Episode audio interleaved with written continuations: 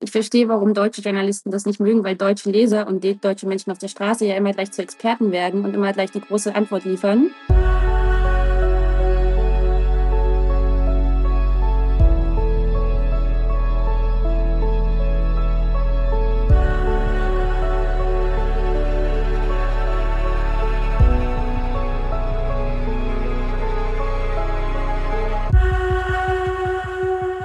Sehr geehrte Hörerinnen, sehr geehrte Hörer dieses Podcasts, das ist wieder eine Sonderfolge. Es ist ja leider so, oder die Tradition dieses Podcasts, wenn es Sonderfolgen gibt, ist meist was Schlimmes passiert. Äh, am Sonnabend haben wir bereits über Israel gesprochen, wie die aktuelle Situation ist in diesem Land. Und heute bin ich mit einer Journalistin, die in Tel Aviv ist und in Israel arbeitet, unter anderem für die Zeit, Steffi Henschke, verabredet. Sie sitzt hier in meinem Computer mir gegenüber und ich will mit ihr darüber sprechen, was in den letzten drei Tagen passiert ist, wie das Land sich anfühlt. Ich habe eben, kurz bevor der Podcast begann, die Nachricht gelesen, dass jetzt offiziell alle Gebiete in Israel wieder unter Kontrolle Israels sind und dass 300.000 Menschen aus der Reserve gezogen wurden. Und darauf bezieht sich meine erste Frage. Was bedeutet das in einem kleinen Land wie Israel, wenn 300.000 Menschen aus der Reserve in den aktiven Kriegsdienst, äh, Militärdienst gezogen werden? Wie verändert das das Bild in, der, in diesem Land? Im Moment sieht man sehr, sehr, also hallo Tilo, erstmal vielen Dank für die Einladung Hi. und ähm, im Moment sieht man sehr, sehr viele junge Männer, die in ihren grünen Uniformen hier in Tel Aviv aufbrechen, ähm, zu Fuß, mit dem E-Scooter, mit dem Motorrad. Ähm, ja, die, die sich auf den Weg machen. Ähm, inwieweit verändert das das Land? Das ist ein, äh, ein interessanter Punkt, den du ansprichst. Es ist einer der größten Kriege, Militäroperationen, auf die sich hier vorbereitet wird in der Geschichte. Und es ist die erste so große seit Jahrzehnten. Und allein in den letzten zwei, drei Jahren sind irgendwie zwei Millionen Einwohner dazugekommen. Also als Israel das letzte Mal so einen großen Krieg hatte, da waren es vielleicht sechs Millionen Einwohner, jetzt sind es zehn Millionen. Das heißt sozusagen, man, man, man muss diese sozusagen 300.000 kann man nicht vielleicht sogar vergleichen mit den Zahlen von früher. Man muss sie im, im Verhältnis sehen. Und da muss ich auch selber nochmal gucken, ähm, sozusagen, in welcher Liga wir jetzt hier äh, spielen. Ob das irgendwie ähm, einer der drei größten oder fünf größten oder ähm, Einsätze werden könnte. Ja. Aber äh, laut der Aussage der Armee ist es uh, the biggest battle. Ähm, es ist ja eigentlich für, du bist, du kennst es, Menschen, die in Tel Aviv im Urlaub waren aus Deutschland, die kennen dieses Gefühl auch, dass eigentlich immer irgendwas ist in diesem Land. Immer gibt es irgendwie, möglicherweise ist da eine Rakete losgeschossen worden oder äh, im Süden passiert irgendwas oder irgendein Kibbutz wurde kurz irgendwie mit einer selbstgebauten Rakete getroffen. In Tel Aviv ist sozusagen Normalität und Krieg eigentlich normal, diese beiden Zustände. Wie fühlt sich Tel Aviv jetzt für dich in dieser Situation mit dieser Operation ähm, Eisernes Schwert an? Ich verstehe jetzt, was der Unterschied ist zwischen Eskalation und Krieg. Also ähm, in, auch im israelischen Wording und auch in der, in der ähm, ganz konkreten äh, Realität. Eskalation ist Raketen, die fliegen, die mit dem Raketenabwehrsystem abgefangen werden. Das heißt, man schläft nachts im Bunker, man hat aber Zeit, sich darauf vorzubereiten. Hamas, äh, Islamic Jihad kündigen in der Regel an oder haben in der Regel angekündigt, wenn sie schießen werden, äh, Menschen sind immer ähm, aus Gaza, aus den Grenzgebieten evakuiert worden mit einem gewissen Sicherheitsabstand oder ne, einem zeitlichen Abstand. Ähm, das war jetzt ganz anders und so entwickelt sich das auch weiter. Das heißt, während es passiert, stellt man sich darauf ein, was jetzt die nächste Etappe sein könnte. Ich war gerade im Supermarkt. Heute gehen viele Menschen einkaufen. Ich sehe viele Menschen von meinem Balkon. Ich wohne weit oben. Sehr, sehr viele große, schwere Tüten nach Hause tragen. Äh, ich habe auch sehr, sehr viel bei mir im Laden gekauft und der Verkäufer oder der Händler meinte auch, er weiß nicht, ob er morgen wieder aufmachen wird. Ähm, jetzt, haben wir, jetzt haben wir eine ganz komplizierte Situation in Israel. Es gibt jetzt, also jetzt mal ganz grob ausgerechnet, drei Dinge, um die sich gekümmert mhm. wird. Es wird sich darum gekümmert, das Land wieder zu sichern. Es muss sich darum gekümmert werden, die Geiseln wieder zu befreien. Und ähm, es wird wahrscheinlich parallel jetzt schon aufgearbeitet, was auf diesem Musikfestival stattgefunden hat. Dieses Musikfestival steht so ein bisschen extra in allem, was passiert ist. Ähm, wie wird in den Medien in Israel darüber gesprochen? Also was hat die größte Priorität gerade? Die Geiseln, dieser Krieg oder das Festival? Die Menschen, die Geiseln. Ganz, ganz die eindeutig. Geiseln. Das ist eine völlige konstante Live-Übertragung. Das Fernsehen berichtet nicht. Es ist quasi unmittelbar dran. Ne? Die Menschen sitzen jetzt alle drinnen zu Hause und die Kamera ist bei denjenigen, die gerade verzweifelt versuchen, ähm, mehr über ihre Angehörigen zu erfahren. Das sind Bilder, die wir uns in Deutschland, also diese Unmittelbarkeit können wir uns, glaube ich, in Deutschland nicht vorstellen. Man sieht ähm, Täter, die schreiend in die Kamera rufen, ähm, dass, dass die Regierung bitte ihre Kinder zu finden habe, ähm, die zusammenbrechen, die heulen, die kurz aber auch mal weggehen und sagen, warte mal kurz äh, zum Moderator, ich muss hier kurz was klären und dann besprechen sie sich mit irgendjemandem oder kriegen gerade eine aktuelle Info von jemandem rein und dann wartet der Moderator oder der Reporter auch, bis die Person dazukommt. Ähm, also das ist sozusagen das unmittelbare Parallelsitzen auch in den, es ist ja auch eine permanente Live-Übertragung, Sonderprogramm ohne Werbeunterbrechung, zumindest war es so die letzten zwei Tage, ähm, auf allen Sendern. Und ähm, parallel sitzen da Experten und beraten, wer hat Schuld, was, kann man, was wird jetzt passieren, wer muss jetzt was machen, was hat der Iran damit zu tun. Da kommen verschiedene Perspektiven zu Wort. Äh, linke ehemalige Generäle genauso wie eher sehr rechte ähm, Journalisten aus dem Netanyahu-Lager. Jegliche Positionen werden dort irgendwie besprochen, aber die meiste Zeit schaltet man also gefühlt alle zwei, drei Minuten wieder zu jemandem, der gerade ganz verzweifelt versucht, ähm, zu erfahren, was mit den Angehörigen passiert ist. Ich stand gestern war es noch so, oder ich, ich sage mal so, stand vorgestern Abend war es so, dass sich viele äh, der Israelis von der Regierung im Stich gelassen gefühlt haben, dass noch nicht genug getan wurde, um diese Geiseln zurückzuholen. Was wird dann aktuell gerade getan, um diese Geiseln wieder zurückzuholen? Dilo, da stellst du eine große Frage. Die große Frage ist ja, was, was, kann, was kann jetzt hier eigentlich passieren? Ähm, hier kommt gerade eine Eilmeldung, ähm, dass ich, ich, ich, lese es nicht vor, weil wir es nicht ja. bestätigt haben. Ähm, aber äh, ne, Hamas hat gerade was erklärt zu den Geiseln. Ähm, und äh, 2011 hat sich Netanyahu einmal darauf eingelassen, einen Soldaten, ähm, einen, einen, einen als Geisel genommenen Soldaten ähm, frei zu verhandeln. Äh, Im Gegenzug hat Hamas über 1000 ähm, in Israel inhaftierte Terroristen bekommen. Wir haben es hier mit 100 Menschen zu tun. Es sind so viele, wie in manchen der Siedlungen teilweise gewohnt haben, ne? ähm, die, die äh, angegriffen wurden. Du, wie willst du die denn? Also es geht überhaupt nicht, die, die freizupressen. Und dieses äh, Freipressen war eh immer umstritten. Ähm, jetzt ist natürlich die Frage, wenn sie jetzt äh, mit Bodentruppen einmarschieren, ähm, welche Leben können sie da retten? Ähm, es ist immer, geht ja immer um die Abwägung, die Sicherheit des Landes gegen die Sicherheit der Menschen, die dort jetzt gefangen sind. Und mein Eindruck ist, also ich verstehe sehr gut, dass die Menschen sich extrem im Stich gelassen fühlen von der Regierung. Ich sehe das als ganz schweren Kommunikationsfehler, äh, dort nicht irgendwie Transparenz zu bieten und, und äh, auch so ein emotionales Gefühl von, wir sind für euch da.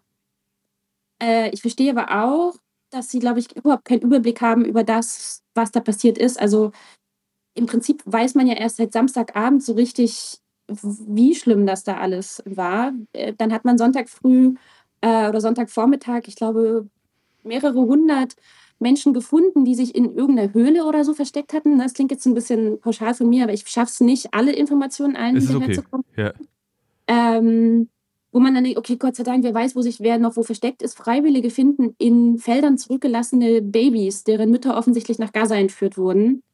Ähm, die noch leben, die sich ähm, Kleinkinder, die sich versteckt haben wie, wie Tiere, ne, wenn wenn ähm, es knallt und die nicht rauskommen, bis nicht bis sie nicht sicher sein können, dass dass jemand ähm, vertrauenswürdiges dort ist. Und das übernehmen jetzt halt viele Freiwillige.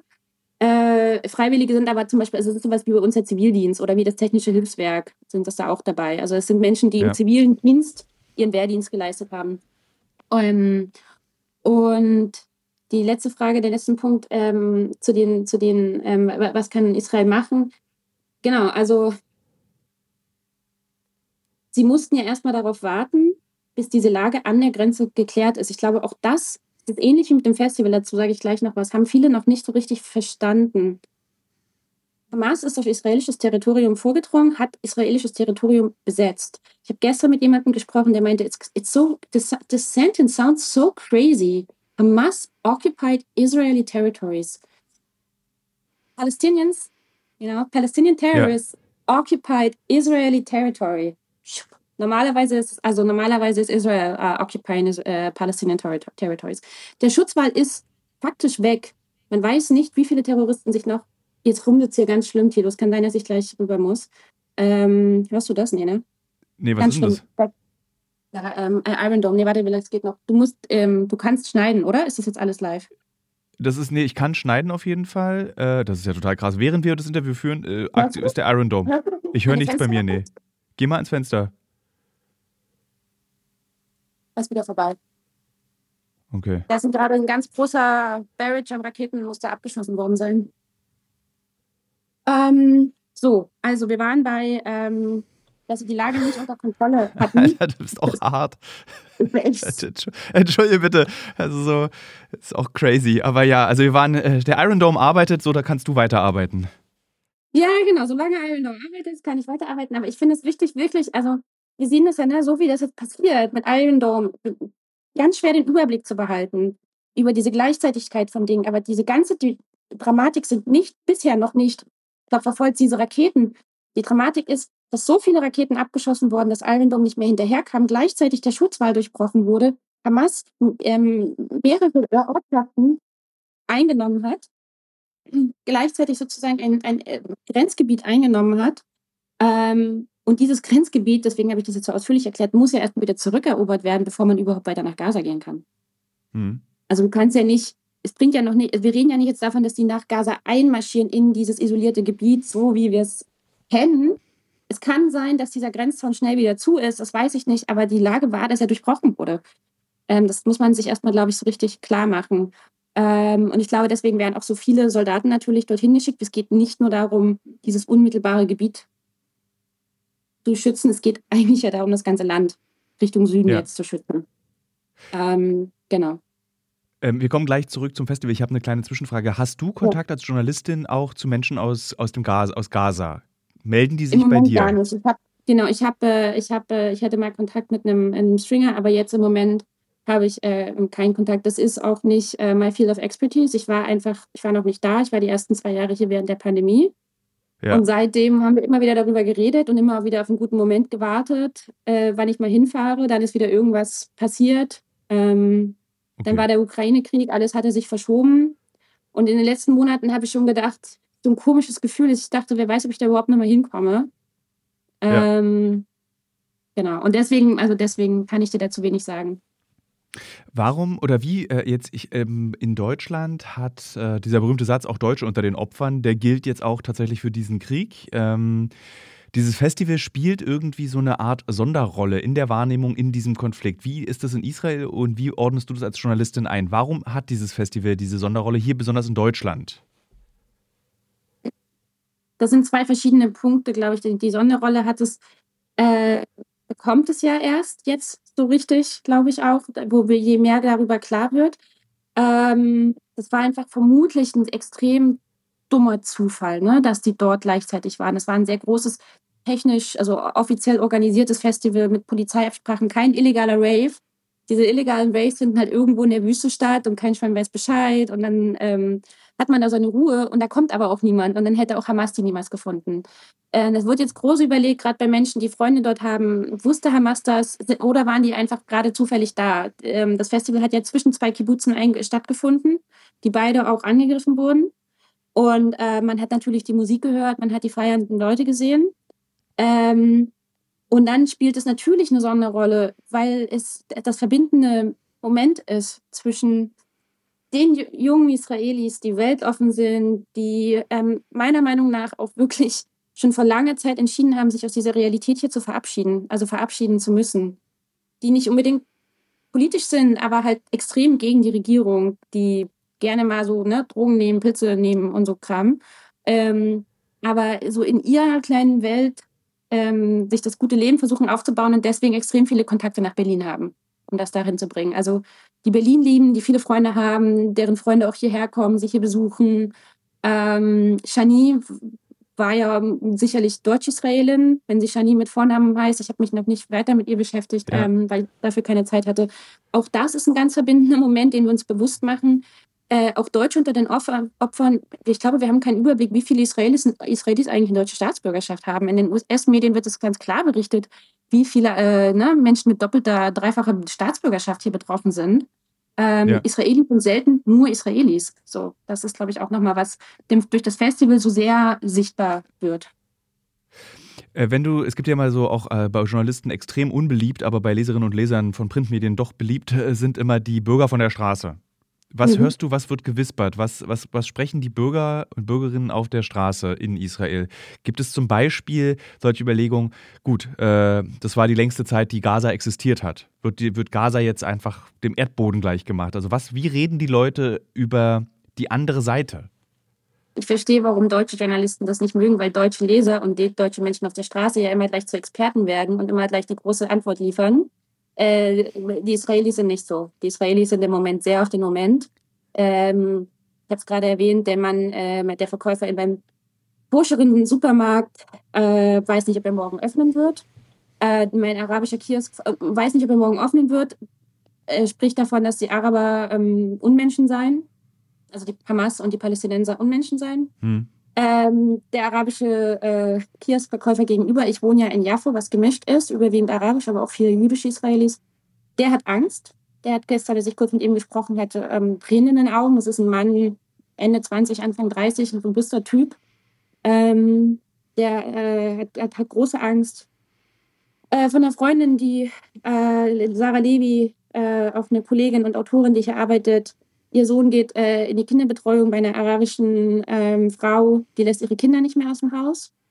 Und ähm, so, also die Menschen, wenn man, die, die, die, die sprechen jetzt nicht davon, das wird als nächstes, also das, das war's jetzt oder das ist jetzt das große Bigger Picture. Die gucken jetzt darauf, was wird in den nächsten Tagen passieren. Ich finde das ganz erstaunlich, weil äh, die, die, die Straße des 21. Jahrhunderts ist Instagram und mhm. äh, ich habe in den letzten Tagen sehr viele Nachrichten bekommen, wo drin steht, äh, du musst jetzt aber auch mal was zu Palästina machen und du musst jetzt auch mal erklären, ähm, wie äh, dieser Teil des Landes äh, so geworden ist, dass sie eben so, also es gibt so eine Rechtfertigungs... Ähm, Reflex, der bei mir ausgelöst wird als Journalist, weil Leute mir dann auch immer sehr ausführlich erstaunlicherweise sehr, sehr ausführlich erklären, warum Palästina so reagiert hat, warum die Hamas so reagiert hat. Und ähm, gibt es diese Gespräche auch bei dir? Gibt es das in Israel? Gibt es Menschen, die sagen, ja, na klar ist es normal, dass die Hamas äh, äh, die Menschen auf Pickups durch die Gegend fahren, dass irgendwie Frauen und Kinder entführt werden. Das ist eine logische Konsequenz aus dem Verhalten Israels. Also es wirkt so, als würde in Deutschland und viele Menschen, die mir auf Instagram schreiben, wissen, warum das passiert ist. Wissen die Menschen in Israel das? Dass die, ob die, Deut dass die Deutschen alle meinen, meinen alles. Nee, also das, ja, mit welchem selbstverständlich Zivilisten, mit welchem Selbstverständnis aber, aber, Zivilisten also, sagen. Nee, also worauf du hinaus möchtest, also oder ähm, Aaron Mendel hat ja dieses Buch geschrieben, ähm, Israel eine deutsche Debatte, über Israel reden, eine deutsche Debatte. Ich glaube, das war sehr wichtig und sehr richtig. Ich glaube, man hätte den Titel aber auch andersrum drehen können. Eine große Überschrift, eine deutsche Debatte oder Deutsche reden am liebsten über sich, Unterstrich, ganz klein, das Paradebeispiel israelisch-palästinensischer Konflikt. Ähm, ja. Und, und ich berichte aus Israel. Ich berichte nicht über die deutsch-israelisch oder die Debatte dazu. Das ist eine deutsche Debatte, äh, mit der habe ich hier nichts zu tun in meiner Arbeit. Natürlich kriege ich das über die sozialen Medien mit. Den Menschen, die mir folgen, wissen, dass ich dazu nichts sage, dass ich mich dazu nicht äußere, weil ich mich hier auf meine Arbeit konzentriere ja. ähm, und einfach überhaupt nicht interessiert bin an, an deutschen Positionen dazu, sondern an den Menschen, die hier vor Ort betroffen sind. Das ist wirklich erstaunlich. Ich, das, du wirst es mitbekommen, aber die Debatte in Deutschland ist zweiteilig mittlerweile. Es ist der Krieg und es ist, wo stehst du in diesem Krieg? Und ich finde das ganz ja, verrückt. Wo, es ist, also, äh, das ist echt so, das ist äh, das ähm, Kopfschmerzthema, glaube ich, für alle Menschen, die ähm, in dem Bereich arbeiten, in allen Bereichen, also in allen Kontexten in diesem Bereich arbeiten, ob sie als Sicherheitsexpertinnen, Expertinnen, Beraterinnen arbeiten, ob sie Bildungsreisen nach Israel, Palästina anbieten, das ist ein großes Kopfschmerzthema. Ähm, und ähm, das ist nicht überraschend, dass diese Wo stehst du Debatte sehr schnell übernimmt, ähm, weil wir ja hier von der deutschen Debatte reden. Also der Punkt ist, ähm, wenn es der Unterschied ist zwischen einer deutschen Debatte und einer Debatte über Israel, ist, dass in der deutschen Debatte spielt ja keine Rolle, was hier passiert. Es geht ja nicht darum, um was, was hier vor Ort passiert. Es immer, auch ich glaube, Meron Mendel schreibt es auch, aber auch viele andere sagen, in dieser deutschen Israel-Debatte oder israel-palästinensischen Konfliktdebatte geht es in, um Israel und die Realitäten nur am, am Rande. Ich habe da überhaupt nichts zu tun als Journalistin, weil ich ja auf diese Realitäten gucke. Also, verstehst du, was ich meine? Es ist, ich verstehe, was du meinst, ja. Es sind, es sind einfach zwei, und das muss man, also wenn du sagst, es sind sozusagen zwei Dinge, müssen wir auch anfangen, als Journalisten zu trennen. Zu sagen, wem, was gegen wir Raum, was ist so dieses Wo stehst du Thema, in welchem Gefäß verarbeiten wir das? Ähm, und können wir uns bitte einfach darauf einstellen, dass hier einer der schwersten Kriege der letzten Jahrzehnte jetzt statt anfängt? So, das wird Kraft genug kosten und das wird uns auch als ähm, Journalistinnen und Journalisten in Deutschland noch ganz viel abverlangen. Gibt es, ähm, weil du gerade sagst, ein, einer der größten Kriege der letzten Jahrzehnte beginnt jetzt, gibt es in Israel schon diese, diese fast Metadebatte, dass Russland sich an diesem Krieg beteiligt oder ist es noch egal in diesem Land, sondern das ist auch eine Debatte, die hier in den Nachrichten geführt wird, weil wir schon Zeit haben, darüber nachzudenken? Ich finde nämlich diesen, das hat mich sehr überrascht, diese These, dass eben Iran das überrascht mich weniger, aber auch Russland äh, zusammen mit den Hamas diesen Krieg gestartet haben, um auch eine Art ähm, Nebelkerze zu zünden, damit wir nicht mehr in die Ukraine gucken. Sind wir hier Verschwörer oder ist das etwas, was auch in Israel diskutiert wird?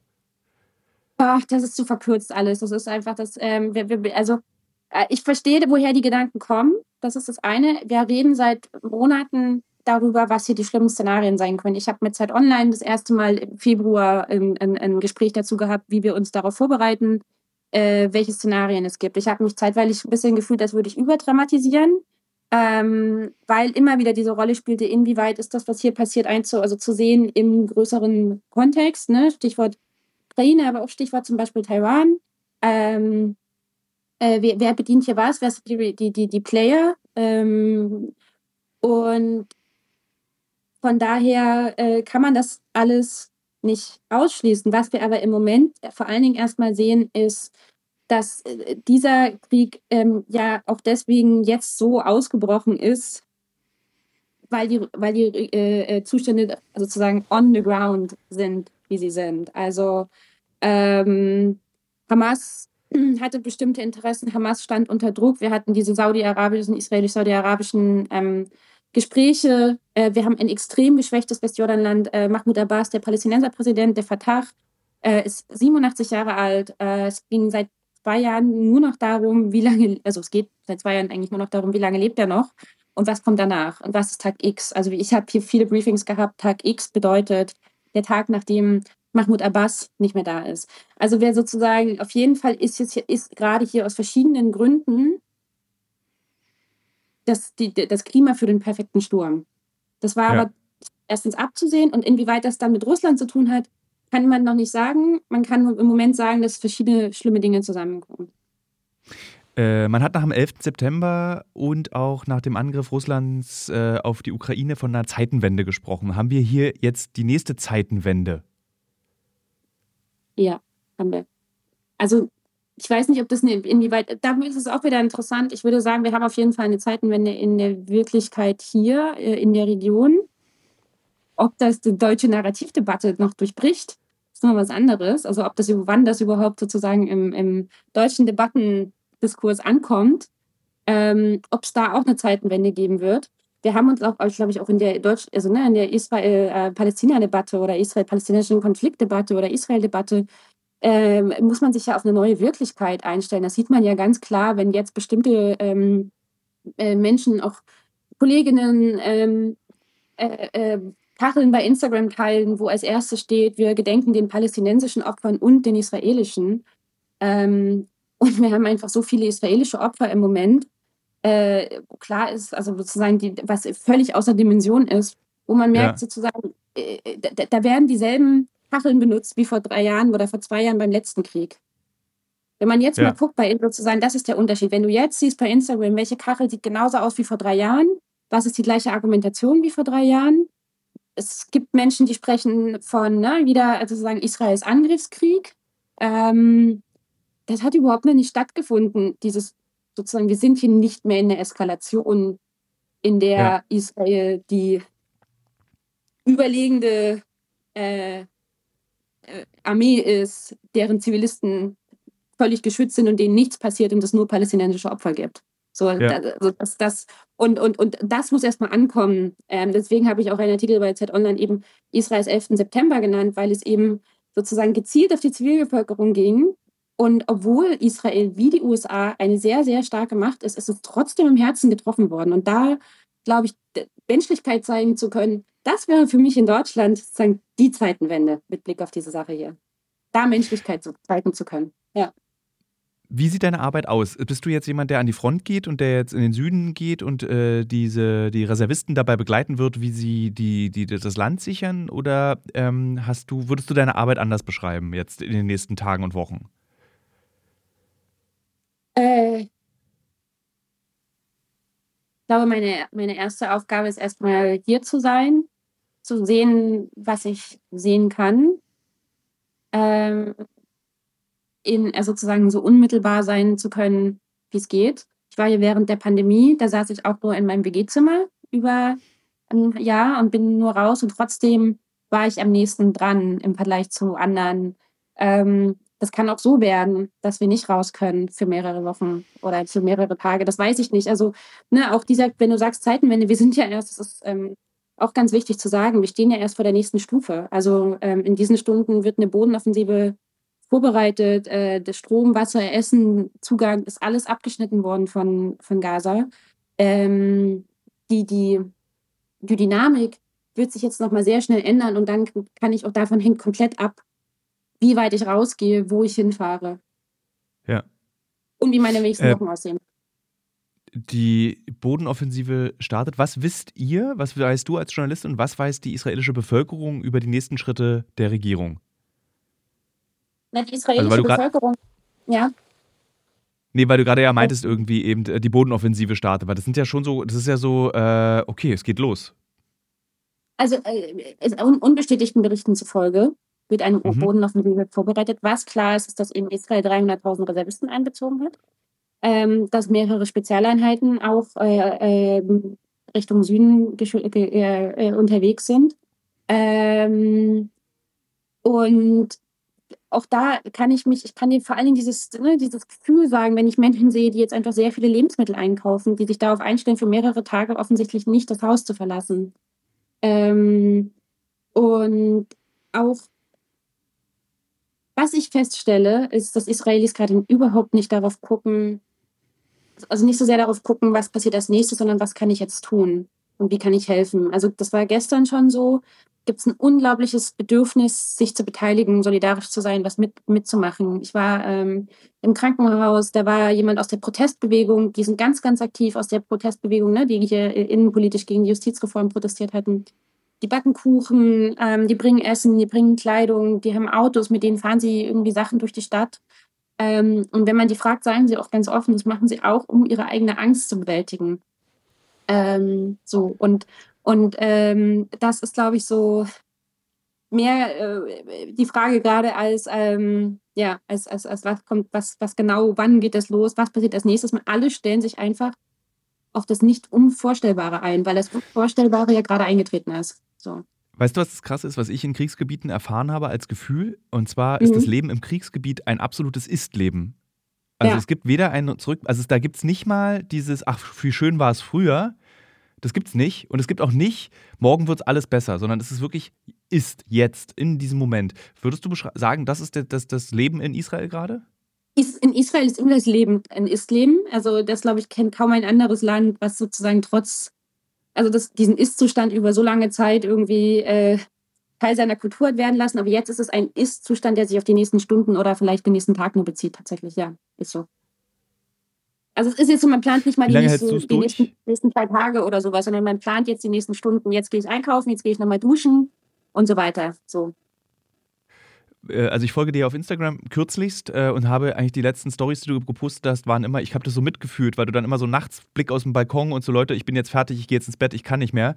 Äh, wie lange hältst du denn jetzt noch durch? Weil ich meine, irgendwann ist dann auch der Kopf voll. Wahrscheinlich ist er jetzt schon voll.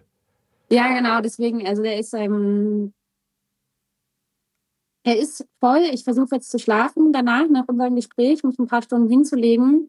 Ähm, wie lange halte ich das durch? Ich glaube, ich bin jetzt auch von meiner Redaktion natürlich gefragt worden, wie können Sie mir helfen, was können Sie machen? Was mir sehr fehlt, ist das Rausgehen. Ne? Also so meine Stunde spazieren gehen oder mich versichern, dass die Welt noch da ist und so funktioniert. Also ich bin ja nicht in diesem Ist-Zustand so aufgewachsen. Ich will ja schon wissen, dass morgen auch noch alles steht ähm, und dass alles so weitergeht. Und ich glaube, ich werde auf jeden Fall auch also ich verstehe sehr gut die Menschen zum Beispiel in der Ukraine, die auch ihren Alltag dann weitermachen irgendwann und trotzdem rausgehen. Weil dir irgendwann so dieser, dieser mentale Zustand, ne, du brauchst ja dieses innere Gefühl von, Optimismus oder irgendeine Art von, von positiver Aussicht auch irgendwie mindestens so sehr wie deine mentale Unversehrtheit, deine körperliche Unversehrtheit. Also zumindest ist das dann die Wahrnehmung. Und dann mal kurz rauszugehen und mit Menschen zu sprechen, die alle unglaublich warm jetzt miteinander sind. Und ne, jeder packt sich so, wenn soweit es geht, in Watte, weil alle natürlich auch extrem dünnhäutig sind. Ähm, das ist so, wo ich merke, okay, das fehlt mir dann. Ähm, das stresst mich. Und das Zweite ist, äh, ich wohne ja in, in Jaffo, du hast es angesprochen, ich poste Fotos von meinem Balkon. Ich glaube, ich höre auf damit. ähm, weil, ähm, also, ähm, ich, wir wissen nicht, wann die, ob hier die Gewalt auch auf, auf, auf, auf, aufs Innere wieder überschwappt. Und ähm, wir wissen nicht, äh, ob es hier zu Sachen kommt, wo du dann plötzlich dich fragst, bin ich sicher in dem Haus, in dem ich wohne. Das ist etwas, was äh, die Journalistin Sarah Cohen-Frantel und ich auch diskutiert haben in der ersten Folge zu Israel. Sie befürchtet oder zumindest sagte sie, es war ja schon mal so, dass auch die, dass im Land plötzlich es zu Aufständen kam. Und das ist auch ein Risiko, was sie jetzt spürt, zumindest sagt sie. Könnte durchaus auch wieder sein.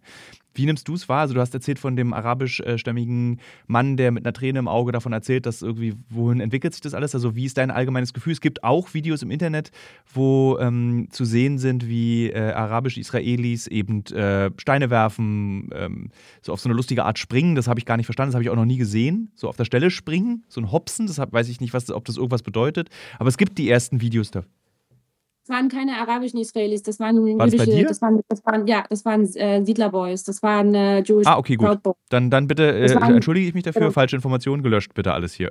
Genau, das habe ich nur, ich habe das nicht geschafft, also ich hätte das nochmal einordnen müssen. Wer, wer, wer man sich anguckt, sieht man, das sind Jungs mit Häkelkippers, ähm, mit, mit, äh, mit, mit den religiösen Oberteilen. Ah, ich, ich dachte, das wären diese muslimischen, weißt du, es gibt ja auch diese großen ja.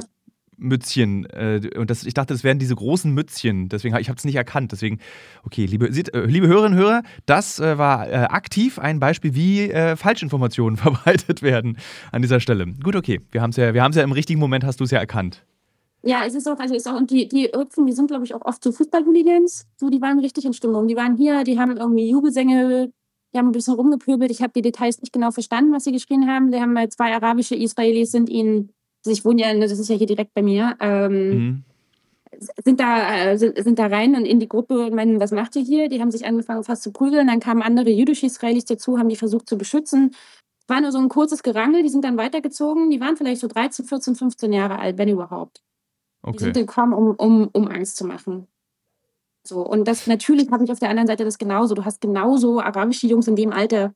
Studien haben das, also zeigen das, wie sich auf beiden Seiten Jugend hier radikalisiert hat in den letzten 15 Jahren. Also das ist ja auch nochmal so Dinge, wenn ich die vergesse gerade anzusprechen, liegt es daran, dass wir einfach so viele Dinge gleichzeitig, also anstatt über darüber zu sprechen, was passiert als nächstes, ist ja auch, wie konnte das so weit kommen? Woher kommt das innerhalb sozusagen dieser beiden, ähm, beiden Gruppen, diese Menschenverachtung, diese, äh, was wir auf der einen Seite sehen, und eben aber auch diese Radikalisierung innerhalb der, der israelischen ähm, Rechten und das, das, da, das brodelte schon vor zwei Jahren, wie Sarah erwähnt hat, ähm, bei der letzten Eskalation auf und es hat sich seitdem ja nur verschärft, also gerade massiv verschärft. Wir haben Jungs, die, also die Jungs, die da äh, ähm, Ärger gemacht haben, das sind so klassische Benvir-Wähler. Ne? Benvir ist äh, der nationale oder der Minister für nationale Sicherheit, äh, vorbestraft unter anderem wegen äh, Terrorismus und ähm, der, äh, ich war auf vielen Veranstaltungen von ihm, wo ganz viele seiner Fans waren das ist genau das Klientel und der ist eben jetzt in der Regierung noch.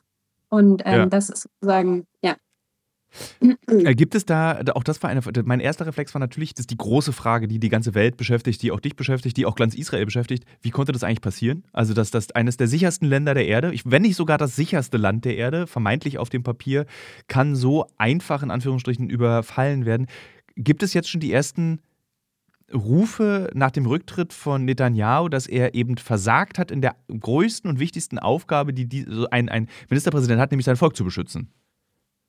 Ich glaube, die würde es geben, wenn man Zeit dafür hätte. Also ähm, die, die, sind alle unfassbar wütend auf Netanyahu, aber jetzt brauchst du gerade eine Regierung, die geeint ist und die der Regierung, der, der, der Armee freien Rücken äh, äh, gewährt und sie machen lässt. Äh, die müssen jetzt alle zusammenstehen, die müssen jetzt alle Stärke demonstrieren, weil genau das ist ja, was Hamas angibt, sozusagen oder wo es heißt, dass Hamas davon profitiert habe, dass Israel die vergangenen zehn Jahre und vor allen Dingen die vergangenen zehn Monate nur mit sich beschäftigt war und ähm, innerlich zu zerreißen drohte. Vor zwei Wochen war ich äh, beim obersten Gericht und als es um die großen Anhörungen ging zur, zur äh, Justizreform, mit der äh, Israels Rechtsstaat massiv geschwächt werden sollte, ähm, so, da muss jetzt erstmal Einheit äh, äh, äh, signalisiert werden. Und wenn man dafür nochmal Netanyahu braucht, nimmt man den jetzt auch. Also das ist nicht, dass der deswegen jetzt unbedingt zurücktreten muss. Der muss jetzt einfach seinen Job machen, glaube ich, erstmal. Äh, Teil dieses Job. Teil dieses Jobmachens ist ja eben auch das Ausrufen dieses Kriegszustandes, in dem sich Israel jetzt befindet. Was bedeutet das eigentlich für das alltägliche Leben? Also es gibt, also ich habe kurz nur gelesen vorhin, das bedeutet massive Veränderungen in Israel, dass er eben diesen Zustand ausgerufen hat. Welche sind das? Weil ich meine, Israel ist ja eigentlich gefühlt immer im Kriegszustand ist nichts aufgefallen, außer dass halt, also die, was mir auffällt, ist ähm, die Grenzpolizei, die Border Police, das ist eine Einheit der Polizei, die sind aber ausgestattet wie Militärs und sind überwiegend in den ähm, gemischten Städten und in den arabisch bewohnten Siedlungen unterwegs. Die fahren bei uns jetzt hier Patrouille. Da, da saßen gestern so zwei Jungs genau dort, wo irgendwie Stunden zuvor diese radikalen ähm, Jewish Proud Boys ähm, Randale gemacht haben, saßen irgendwie drei Jungs aus der Nachbarschaft in einem ähnlichen Alter, die offensichtlich normalerweise für Bolt Lieferungen ausfahren, jetzt nichts zu tun haben, weil die Restaurants müssen zum Beispiel geschlossen bleiben. Mhm. Ähm, und die saßen da und haben geraucht und gequatscht und dann kamen vier Polizisten der Border Police und haben nach ihren Papieren gefragt. Ähm, war alles cool, sind dann wieder gefahren. Aber das ist sozusagen, was sich jetzt so, wo ich sehe, dass sich das verändert hat. Ähm, die Straßenbahn fährt noch. Wir haben ja seit zwei Wochen, vier Wochen eine neue Straßenbahn, die jetzt hier endlich fährt, nach Jahren der Bauarbeiten.